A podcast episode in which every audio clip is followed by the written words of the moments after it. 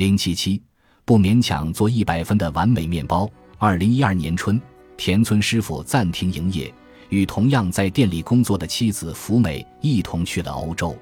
在一年半的时间里，他们先后在法国与奥地利的三家面包店里以学徒工的身份修行。他们所工作的最后一家面包店是位于维也纳的名店 Gregor。在这里工作的经历，初次使田村师傅对面包师的概念产生了根本性的转变。当他进店工作之前，店里的老板就事先嘱咐他，早晨八点上班。对于面包师来说，工作应该从一大清早开始，这算得上是常识。因此，田村师傅有些疑惑：难不成要工作到大半夜？可是刚到中午，该干的活就干完了。总共只干了四五个小时，不止他自己，所有的面包师都是如此。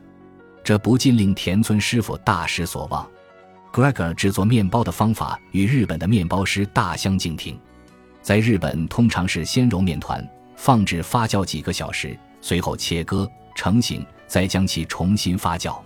然而，在 Gregor，面包师们仅仅是将揉好的面团分割成型，放进冰箱里面。随后就各自回家了，原料的搅拌和面团的切割也全部由机器完成。对田村师傅来说，这简直是在偷懒。店里做的面包几乎不放馅料，只在表面撒点芝麻而已。然而做出来的面包却非常美味，关键就在于原料。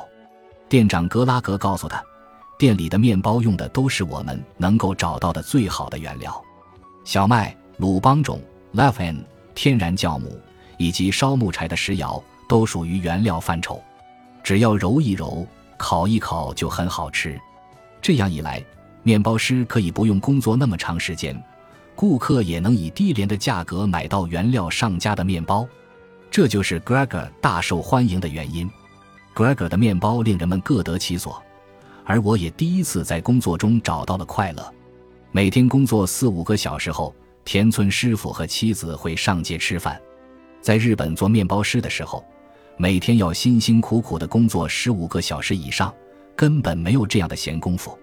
尽管如此，Gregor 的面包却比他原来做的面包更加好吃。为了做出一百分的完美面包，日本的面包师要花上七八个小时。我自己也曾为此而发疯似的工作。可是，在 Gregor。面包师们的心态是花上四五个小时做出七八十分的面包就足够了，而且通过对原料的改善，这里的面包反而比日本的更加好吃。这就像是一个人运用巧劲抛球，却能比大力抛出去的球飞得更远。田村师傅是一名狂热的广岛棒球队球迷，所以用了个与棒球相关的比方。他对自己过去的做法进行了反思。随后下定决心，等回国后一定要亲自实践这种做法。